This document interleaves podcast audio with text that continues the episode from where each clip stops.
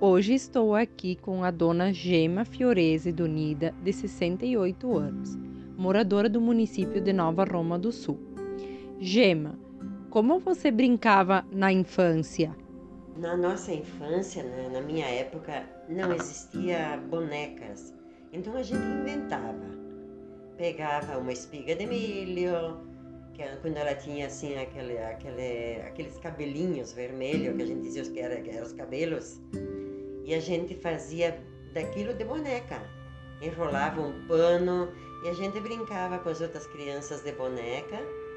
A gente brincava de esconde-esconde, que até hoje se brinca, né? Esconde-esconde.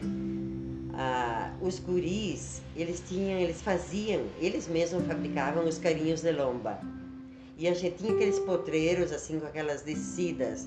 E a gente descia em dois levava cada tombo, que dava dó, mas depois levantava e ia embora. Mais ou menos era isso. Tinha outras brincadeiras também. Nós jogávamos bola, mas a bola não existia. Então o que, que a gente fazia? Pegava uns pano velho e botava dentro de uma meia velha e fazíamos a bola daquilo e jogávamos bola. Ou então caçador, a gente dizia caçador com a bola, jogávamos futebol com aquela bola, aquela tal de bola que era uma meia, velho.